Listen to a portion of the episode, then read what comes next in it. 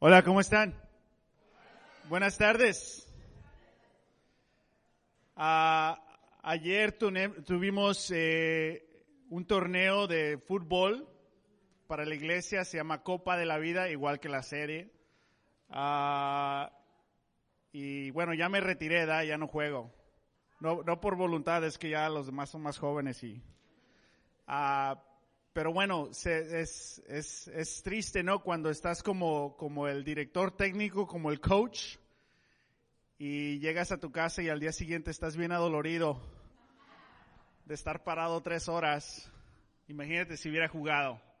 So, bueno, uh, pero calificamos a las semifinales, ¿no? So, este, uh, Peps uh, jugó a José Aguilar y otros, otros ahí de la, uh, de la región, ¿no? Alex, se ha acabado nuestra era. Nuestra era. Como, como región hemos llegado a las finales eh, diez veces, casi unas diez veces. Hemos perdido nueve. Uh, somos en la región que ha perdido más finales. Uh, hace dos años ganamos. Uh, so este, en dos semanas, el 16, es la semifinal uh, y nos toca jugar contra la región del Lifeway. Uh, y el norte y el Inland Empire juegan y ya el que gane va, va a la final. Uh, pero bueno, eh, Alex Santana Jr. va a estar ahí participando y lo necesitamos también. pero bueno, yo en ese fin de semana voy a estar en México, so no voy a estar aquí con ustedes. Uh, voy a visitar, como les compartí, a mi familia. Uh, entonces, por primera vez desde que tenía nueve años, voy a estar con mi mamá y con mi abuela en el mismo cuarto ahí, uh, en el mismo lugar, pues. O es, es increíble lo que Dios, lo que Dios ha hecho. por eso me pierdo cualquier semifinal. y un regalo, lo voy a tomar personal, ¿no? Un regalo de Dios que ahí el Día de los Padres voy a estar con mi mamá y con mi abuela y espero que después de que juegue México contra Alemania, no esa mañana, uh, podamos ir al servicio. Uh, Okay. Uh, podemos ir al servicio. That's good. I got it. Thank you. ahí en la iglesia de, de Tepic. pero bueno, va a ser increíble ese tiempo. Comenzamos una nueva serie hoy titulada Copa de la Vida. Eh, estamos a unos 11 días del Mundial, creo. Ah, de nuevo, el Mundial es algo muy especial. Cada cuatro años, eh, todo el mundo no participa literalmente en esto, en este evento. Seas, seas fanático del fútbol o no, vas a escuchar sobre lo que está ocurriendo. Ah, pero bueno, hay muchas lecciones espirituales ahí en, esas, en esos eventos, especialmente para nosotros no poder captar estas cosas. Pero bueno, vamos a abrir la poderosa a Juan capítulo 21. Eh, a Juan capítulo capítulo 21. Qué día tan especial hoy poder eh, participar en esta ah, misión, ah, de poder dar nuestras ofrendas de misiones, ah, orando eh, que estas ofrendas hagan una diferencia uh, en México, en Centroamérica, en Cuba uh, y en el Medio Oriente. Uh, todas las iglesias internacionales de Cristo cada año toman ofrendas de misiones. y de aquí las iglesias en Estados Unidos están conectadas con todas las áreas del mundo. Y de aquí de los Estados Unidos en nuestras iglesias salen millones de dólares para fundar o para planear o plantar, perdón, o continuar el progreso de ciertas iglesias. Entonces es increíble, ¿no? Ah, que nosotros como ah, una comunidad que nació aquí o nuestros padres ah, no nacieron aquí y vinieron aquí, pero bueno, el, el punto es de que tenemos un propósito de por qué estamos en este país, ¿no? Y como estudiamos un poco sobre Lidia, tal vez Lidia participó en el planteamiento de su, de su iglesia, igual nosotros eh, lo, podemos, lo podemos hacer y eso nos, nos conmueve a que podemos participar en esta, en esta misión. Ah, y como región, eh, vamos, vamos a colectar la meta como región es 400 ah, mil dólares. Ah, nuestra porción como iglesia, el mensaje es 16 mil, es 4% de esos 400, ¿no? ha habido pláticas eh, de quizás mantener cierta porción de esas misiones para misión locales. Y esa misión local es el mensaje. Ah, y de nuevo, los ancianos de la iglesia, los líderes y todo el liderazgo como región quieren seguir apoyando a la misión, el mensaje. Amén. Ah, en agosto la iglesia, el mensaje, ah, cumple siete años de existencia aquí en el oeste de Los Ángeles. este miércoles comenzamos nuestras medias semanas como iglesia. Ah, por cuatro semanas y queremos hacer algo diferente. Le, vamos, le llamamos morar en la palabra. Vamos a tomar el mes de junio para morar en la palabra y se los explico el, el miércoles lo que es eso. Para poder descubrir el futuro que Dios quiere para la iglesia, el mensaje. Para poder descubrir lo que Dios está haciendo y quiere hacer uh, para nuestro, la segunda al segundo tiempo de este año, pero también en el futuro de la iglesia, de la iglesia el mensaje. Y eso me conmueve mucho de que podemos juntos descubrir lo que Dios quiere. Ah, amén. Y todo esto se los explico más detalladamente a este, este miércoles. Bueno, vamos a Juan capítulo 21, comenzando esta serie titulada Copa de la Vida. La clase de hoy se llama participantes. Amén. Participantes.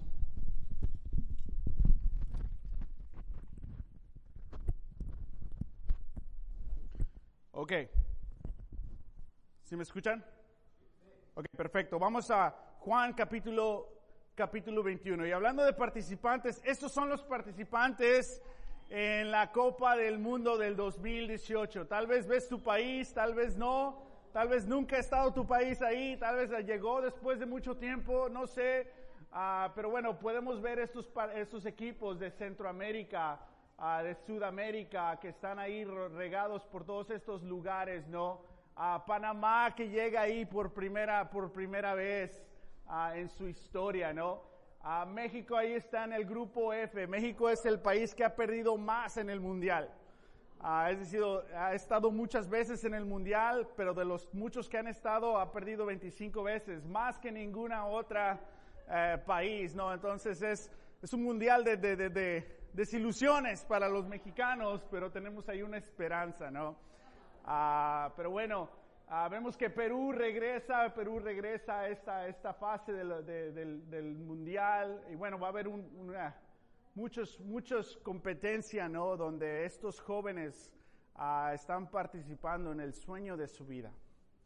para muchos de ellos, lo que logren en el mundial va a cambiar su futuro total, totalmente, ¿no? Pero esto es de lo que la gente va a estar hablando en sus países, en el trabajo, no vamos a estar hablando sobre el mundial y todo eso, pero para nosotros queremos tomar este tema, Copa de la Vida, y el tema de hoy es participantes. Estos son los que van a participar en el mundial, pero nosotros estamos participando en la copa de la vida. Estamos participando en la vida de Dios. Dios es el Dios de misión, que Dios está activamente en redención de, para todo el mundo, para todas las comunidades. Dios está alcanzando a, las multitudes, alcanzando a familias. Dios está trabajando. Dios está trabajando en ti. Nuestra era, en la cultura en que todos vivimos, no, no importa qué edad, vivimos en una cultura donde ahora no podemos ver fácilmente lo que Dios está haciendo en el mundo, lo que Dios quiere hacer a través de su palabra. En veces no podemos ver eso porque vivimos en una comunidad donde el enfoque eres tú. Por primera vez en la historia de la humanidad, tú puedes verte a ti mismo como un proyecto. O oh, yo estoy creciendo en esto. Yo quiero hacer esto, yo quiero sentir esto, yo quiero, yo quiero, yo quiero. Por primera vez en la humanidad puedes verte a ti el resto de tu vida como la misión. Y esto no va al par con lo que Dios es. Porque Dios no solamente nos quiere ayudar, pero Dios quiere que nos quiere enviar. Porque Dios quiere que seamos, que seamos participantes en, la, en su vida, en su misión. Y muchos de nosotros estamos buscando el propósito de nuestras vidas y, y tal vez lo, vas a durar mucho tiempo tratando de descubrir el propósito de tu vida. Pero el propósito de nuestra vida es participar en la vida de Dios. Donde el inicio y el fin es Dios. Pero si vives en esta sociedad, el inicio y el fin fácilmente puede ser tú. Y ahí puedes dejar de participar o perder de vista lo que Dios está haciendo y lo que Dios quiere hacer. Hoy vamos a ver la vida de, de Pablo, perdón, de Pedro. Versículo 1 dice, después de esto, Jesús se apareció de nuevo a sus discípulos junto al lago de, uh, de Tiberidades. Sucedió de esta manera. Estaban juntos Simón Pedro, Tomás, al que le apodaban el gemelo, Natanael, el de Cana de Galilea, y los hijos de Zebedeo, y otros dos discípulos. Versículo 3. Me voy a pescar, dijo Simón Pedro. Nos vamos contigo, contestaron ellos, y ahí nos dice quién son ellos. Salieron pues de allí y se embarcaron, pero esa noche no pescaron nada. Hablamos hace una semana que en los últimos versículos de Juan 20 como que se acaba el, Evangelio. Pero como en esas películas empiezan los créditos, se acaban los créditos de la película y, al fin hay, hay, una escena extra, ¿no? Que, que, que, te da claves para el futuro o te da, eh, descubres lo que acaba de ocurrir, en la, eh, lo que significaba lo que ocurrió en la película y, y este concepto de, de, de, de, describir o de decir una historia, lo podemos ver en las escrituras igual. Entonces Jesús ya se les apareció y todo eso, pero aquí nos da como que nos regresa un poquito al pasado para ver más detalles. ¿Qué ocurrió? ¿Cómo fue la interacción entre Jesús y ellos? Específicamente Pedro. Porque si conocemos la historia de Pedro, Pedro negó a Jesús tres veces. Entonces, como que hay cosas que no se han cerrado en esta historia, puertas que se abrieron que todavía no... ¿Y qué pasó? Y, y aquí en Juan 21 podemos ver estos detalles esta interacción. Y vemos que estos hombres, después de sentirse desilusionados con la muerte de Jesús, regresan a lo que es normal. Cuando nosotros nos decepcionamos, ¿qué buscamos?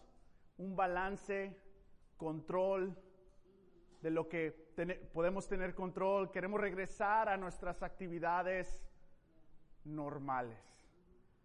Tenemos esa tendencia de tratar de controlar las cosas para sentirnos bien. Igual estos. ¿Qué sabían hacer? Pescar. ¿Por qué están todos juntos? Pues te vas con los que sufren como tú, ¿no? Y ninguno de ellos se, se, animó, todos estaban ahí desanimados y finalmente dice Pedro, pues yo me voy a pescar, ni los invitó. Y todos dicen, pues nos vamos contigo, porque regresan a lo que saben hacer, pescar. Y hacen todo este esfuerzo, ¿no? Porque cuando estás en desilusión, haces muchas cosas para ponerte ocupado o ocupada. Y se van toda la noche a pescar, pero como cuando le huyes a Dios, las cosas no funcionan, ¿no? Y no pescaron, no pescaron nada. Entonces, ¿qué más nos va a decir esta escena? Versículo 7 al 6, casi al último, dice, versículo, uh, Cuatro, gracias. Al despuntar el lava Jesús, al amanecer, Jesús se hizo presente en la orilla, pero los discípulos no se dieron cuenta de que era Él. Muchachos, ¿no tienen algo de comer? Les preguntó Jesús. No, respondieron ellos. Y después dice Jesús, tiren la red a la derecha de la barca y pescarán algo. Así lo hicieron y era tal la cantidad de pescados que ya no podían sacar la red. Es decir, están ahí desilusionados y este, este extraño no lo podían reconocer, ¿no? Jesús resucitó y no lo podían reconocer y les grita, pues, el otro lado. Y no sé, tal vez estaban ya ahí desilusionados dijeron, bueno, hay que hacerlo. Y lo hicieron y tanta pesca. Y se dieron cuenta, aquí está ocurriendo algo diferente. Esto ya lo vivimos antes. Esta dirección que se escucha, creo que la hemos escuchado antes. Y están ahí todos pensando, reflexionando. Y el versículo 7 dice, es el Señor, dijo a Pedro el discípulo a quien Jesús amaba. Pedro suele ser ahí el líder y alguien le dice al líder Pedro, es el Señor. Tan pronto como Simón Pedro le oyó decir, es el Señor, se puso la ropa, pues estaba semidesnudo y se tiró al agua, un panzazo ahí. Los otros discípulos lo siguieron en la barca arrastrando la red llena de pescados, porque no vas a dejar ir los pescados. Pues estaba a eh, escasos 100 metros de la orilla. Al desembarcar vieron unas brasas con un pescado encima y un pan. Algo muy importante, regresamos a ese punto. Tráigale algunos de los pescados que asaban de, de, acaban de sacar, le dijo Jesús. Simón Pedro se subió al bordo y arrastró hasta la orilla de la red, la cual estaba llena de pescados de buen tamaño. Eran 143, perdón, 53, pero a pesar de ser tantos, la red no se rompió.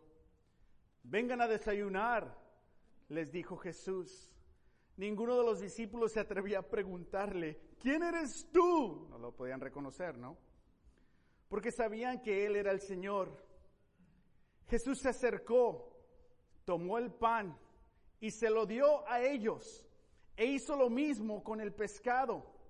Esta fue la tercera vez que Jesús se apareció a sus discípulos después de haber resucitado. Cuando terminaron de desayunar, Jesús le preguntó a Simón Pedro, Simón, hijo de Juan, ¿me amas más que estos? Sí, Señor, tú sabes que te quiero, contestó Pedro. Apacienta mis corderos o alimenta mis corderos, le dijo Jesús. Y volvió a preguntarle, Simón, hijo de Juan, ¿me amas? Sí, Señor, tú sabes que te quiero. Cuida mis ovejas.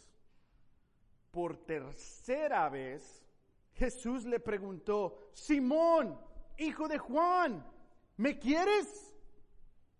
A Pedro le dolió que por tercera vez Jesús le hubiera preguntado, ¿me quieres? Así que le dijo, Señor, tú lo sabes todo, tú sabes que te quiero. Apacienta a mis ovejas, le dijo Jesús. De veras te aseguro que cuando eras más joven te vestías tú mismo e ibas a donde querías, pero cuando seas viejo extenderás las manos y otro te vestirá y te llevará a donde no quieras ir.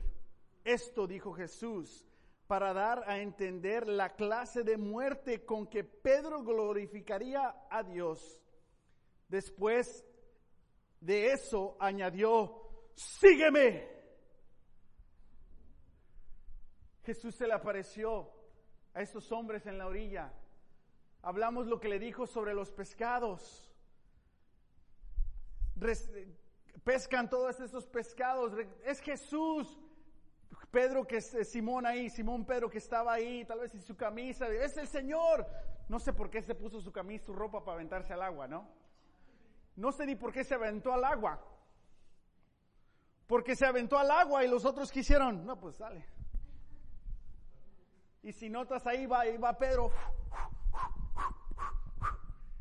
Ni siquiera llegó a la orilla porque si notas ahí después dice que Pedro se colgó de la barca.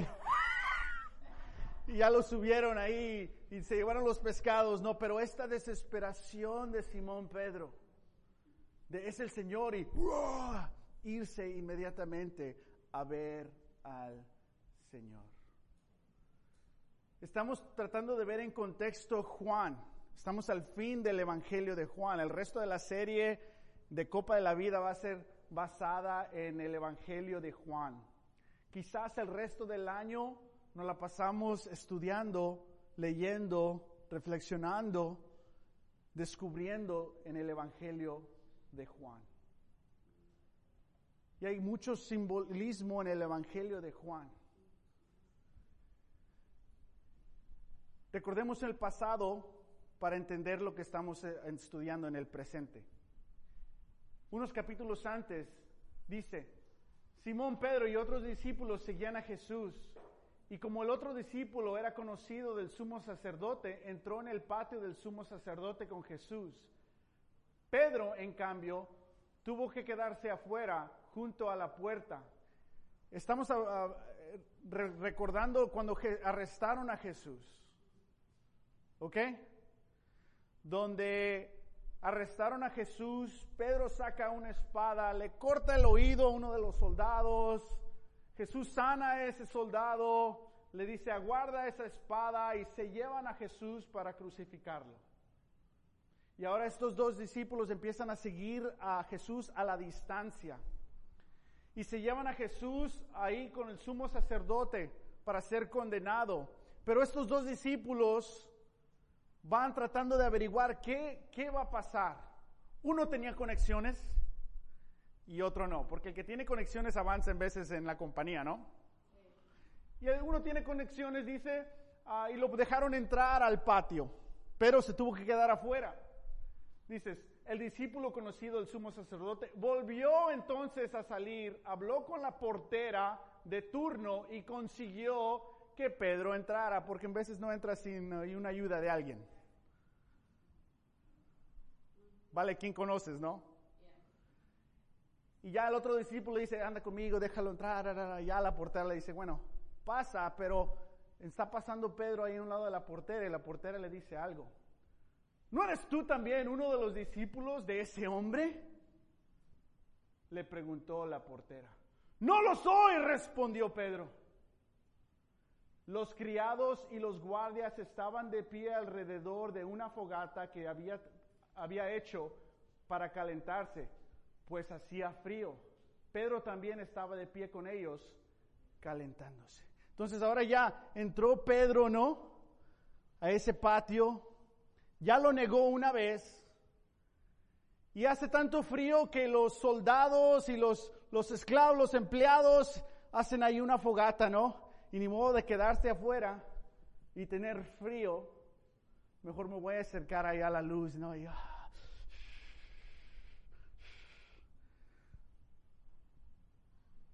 Cuando estaban pescando, que Jesús está en la orilla, y les dice, vénganse. Y cuando llegaron, ¿qué había hecho Jesús? Una fogata. ¿Dónde está Pedro a un lado? De una fogata. Esta palabra fogata, charcoal fire, solo está escrita en, el Nuevo Testamento dos veces. Una, cuando Pedro se acercó ahí, y dos, cuando Jesús hizo este fuego. ¿Qué nos está diciendo el Evangelio de Juan? Hay algo aquí. Voy a usar este símbolo de la fogata, este símbolo de, de la luz, este símbolo de refugio este símbolo donde extraños se reúnen porque tienen una necesidad para hacer una conexión. Pedro se acerca a la fogata donde ya negó a Jesús una vez Y continuamos. Mientras tanto, Simón Pedro seguía de pie, calentándose, todavía estaba ahí a un lado de esta fogata. ¿No eres tú también uno de los discípulos? Le preguntaron. No lo soy, dijo Pedro, negándolo. ¿Acaso no te vi en el huerto con él? Insistió, fíjate, uno de los siervos del sumo sacerdote, pariente de aquel a quien Pedro le había cortado la oreja. ¿Tú le cortaste la oreja a mi primo? Y ahí siguen los ciclos de venganza, ¿no? Pedro volvió a negarlo y en ese instante cantó el gallo.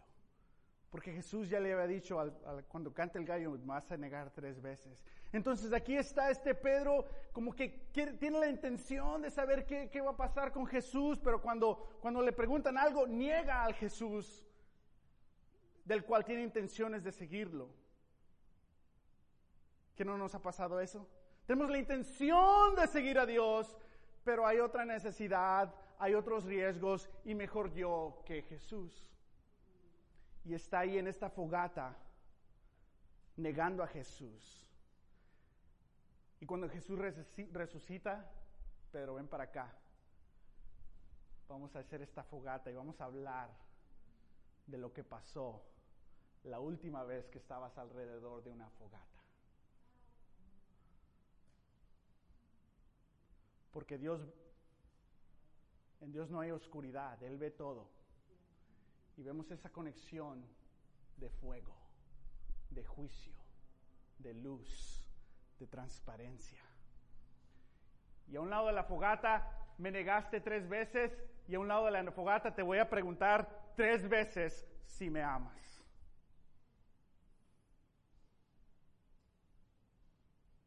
Wow.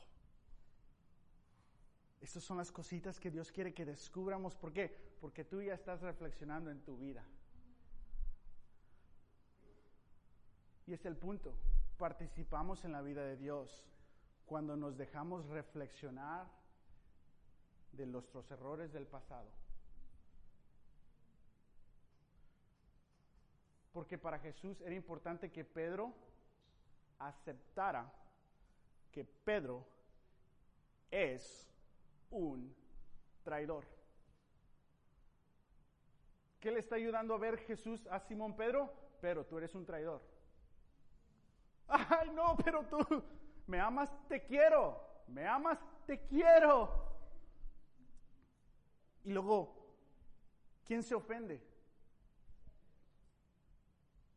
Tan desconectado está que Él es el traidor y Él es el que se ofende. ¿Por qué me haces esas preguntas?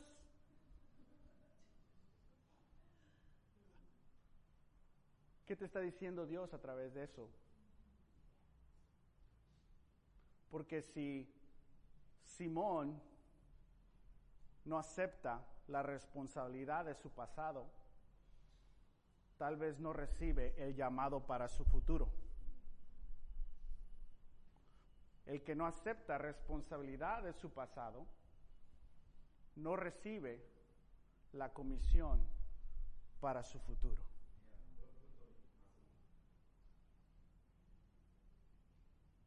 ¿Qué tan importante es aceptar que somos el traidor? Que somos los responsables, somos los que tuvimos miedo. Ay, pero esa no fue mi intención, tampoco de Pedro. Pedro tenía excelentes intenciones. Los demás no siguieron a Jesús, él sí. Hasta se le dio la oportunidad. ¿Quieres entrar al patio más peligroso de esta en este tiempo? Sí, buenas intenciones pero cuando se le preguntó lo que se le tenía que preguntar, pues no. Y Pedro quiere contar, pero mi intención, y Jesús está contando la verdad. No podemos participar en la vida de Dios sin aceptar la verdad. Y la verdad de lo que hemos hecho. Y la verdad de, nuestros errores. Dejar a un lado las intenciones, pero lo que hemos hecho. Pero muchas veces no, no queremos hacer eso porque vamos a sentir un juicio. ¡Ah! ¿Crees que Jesús está haciendo un juicio? Sí, pero es un juicio de gracia. Porque en este fuego me negaste y en este fuego me vas a aceptar. Porque eres un traidor, pero ahora, ¿qué dijo al final Jesús? Sígueme. No le tengas miedo a aceptar y decir el traidor en ti. Porque Dios no, no, te lo está diciendo para condenarte, lo está diciendo para rescatarte. Es como si alguien se está ahogando ¡ah! Y llega alguien ahí, te, te quiere eh, levantar en el salvavidas para salvarte y no, no, ese no me gusta, otro. ¡ah! Ese barco se ve muy viejo. ¿Crees que llegue hasta allá? Mejor espero al otro. No, Jesús no, no lo dice para condenar, dice para rescatar. ¿Qué tan fácil para ti es aceptar tu pasado? Muchos de nosotros no nos gusta pensar en el pasado. No, no, eso ya se quedó atrás. No, no, no, no, no. Ya lo escarbé como 100 metros bajo tierra. ¿Quieres que lo saque? ¿Por qué? Para Jesús fue importante. No para condenar, para sanar. No para condenar, pero para invitarnos a participar en su futuro. Amén.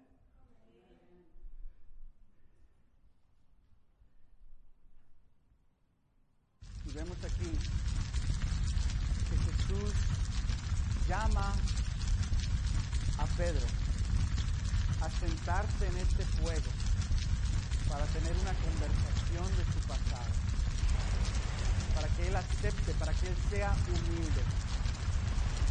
¿Cuántas veces te ha invitado Dios a este fuego? Y te gusta la plática, pero cuando empezamos a hablar de detalles,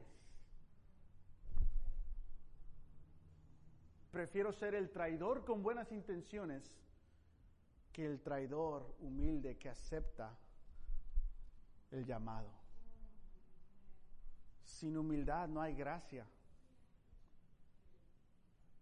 Ahora, hay más simbolismo aquí. ¿Qué hace Jesús para los discípulos? ¿Qué les hace? No cena, desayuno. En ese mundo, cuando comes con alguien, significa que somos amigos. Por eso Jesús le decía, ¿por qué comes con los pecadores? Porque el comer con alguien significa que somos amigos, que te aceptas. ¿Qué está haciendo Jesús? Vamos a comer. ¿Por qué? Porque les voy a llamar otra vez a que sean mis amigos. Ya me traicionaron, pero los voy a llamar a que seamos amigos. Sí, sí, eres el traidor, pero te voy a llamar para que seas ahora mi amigo. Y les hace de comer. Tráiganse unos pescaditos asados. Y aquí está un pan. ¿Y quién les sirve la comida? Jesús. ¿Qué hizo Jesús en la cena antes de morir? Él sirvió. Lo sirvió y ¿qué hicieron? Lo traicionaron. ¿So, ¿Qué está haciendo Jesús? Vamos, hay que hacerlo otra vez. One more time. Ahí el, ahí va el pescado, ahí va el pan. Coman, coman, coman. Nos reta que ver la verdad que somos los traidores. Al mismo tiempo, lo hace porque nos está invitando para que seamos sus amigos en reflexión recibimos la comisión. Tenemos que poder reflexionar en nuestro pasado. Y en humildad en esa reflexión descubrimos la comisión, el envío que Dios tiene para nosotros. Ahora, para nuestra comunidad aquí en la iglesia más madura, es más difícil para ti recordar el pasado porque hay más dolor. ¿Sí me explico? Pero no le tengas miedo a ese dolor, porque ese dolor va a salir de nuevo para recibir perdón, sanación y que tengas un mejor futuro con Dios. Amén. para la comunidad más young, you think you're the project of your life. That's the culture we live in. You're not. You get to participate in God's projects, in God's mission, not you. You living for yourself, you're missing out on where God is calling you to. ¿Por qué? ¿Qué dice Jesús que, que ¿Qué le está preguntando a Pedro? ¿Me amas? Sí, te quiero. Alimenta a mis ovejas. Te invito a que reflexiones al pasado para que participes en el futuro. ¿En qué? En alimentar, en servir a otros. ¿Sí ven eso? Porque no es reflexiona para sentirte mal y pecador. No. Sí, soy, eh, me he equivocado así, he hecho esto, sí. ¿Por qué? Para que seas enviado. Entonces tú no eres la misión. Tú eres invitado a participar en esta misión. Pero vives una cultura que te dice, tú eres la misión. Y esa cultura y el Evangelio chocan. Son rivales. Y vamos a vivir para nosotros mismos con buenas intenciones. Ay, pero esta fogata me gusta, me hace sentir bien y aquí, aquí están mis talentos. Pero si no son parte de la misión de Dios, no estás participando en eso. Entonces tenemos que reflexionar para recibir, para recibir esta, esta comisión. Amén. Vamos a Juan 21, versículo 13. Leer ahí de nuevo y concluimos. Jesús se acercó, tomó el pan y se lo dio a ellos e hizo lo mismo con el pescado. De nuevo vemos cómo Jesús está pasando aquí la comunión otra vez, esta invitación de decir, hay que restaurar y renovar nuestra relación. Vamos a ser amigos de nuevo. Y en este desayuno hay conversaciones, como ya lo hemos hablado, muy profundas. Y ahora llega la comisión. Ve, alimenta a mis ovejas, no las tuyas, a mis ovejas. Que Jesús le está encargando su grupo, su iglesia, al traidor. ¡Wow!